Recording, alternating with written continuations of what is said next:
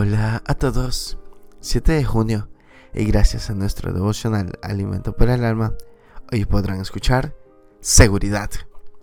Lectura sugerida es Juan capítulo 10 del verso 22 hasta el 23. Nos dice su verso 28, no perecerán jamás, ni nadie les arrebatará de mi mano.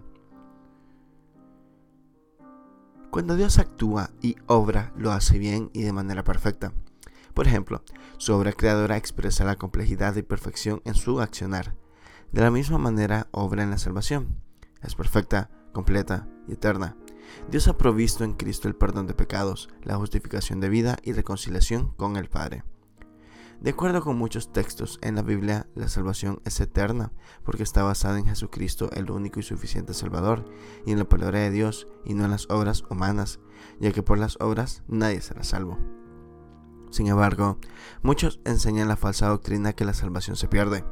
Enseñan que si una persona pone su fe en Cristo y recibe la salvación, pero no mantiene una vida perfecta, la perderá.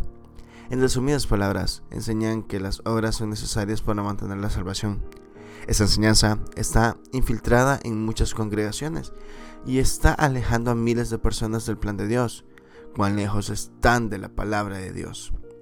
Contrario a lo dicho anteriormente, el Señor Jesús dijo, yo les doy vida eterna y no perecerán jamás, declarándose que la vida eterna es permanente y no hay posibilidad de caer de esa gracia.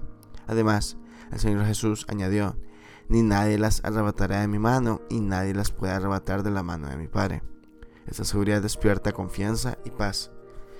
¿Qué paz trae el alma creer en esta verdad?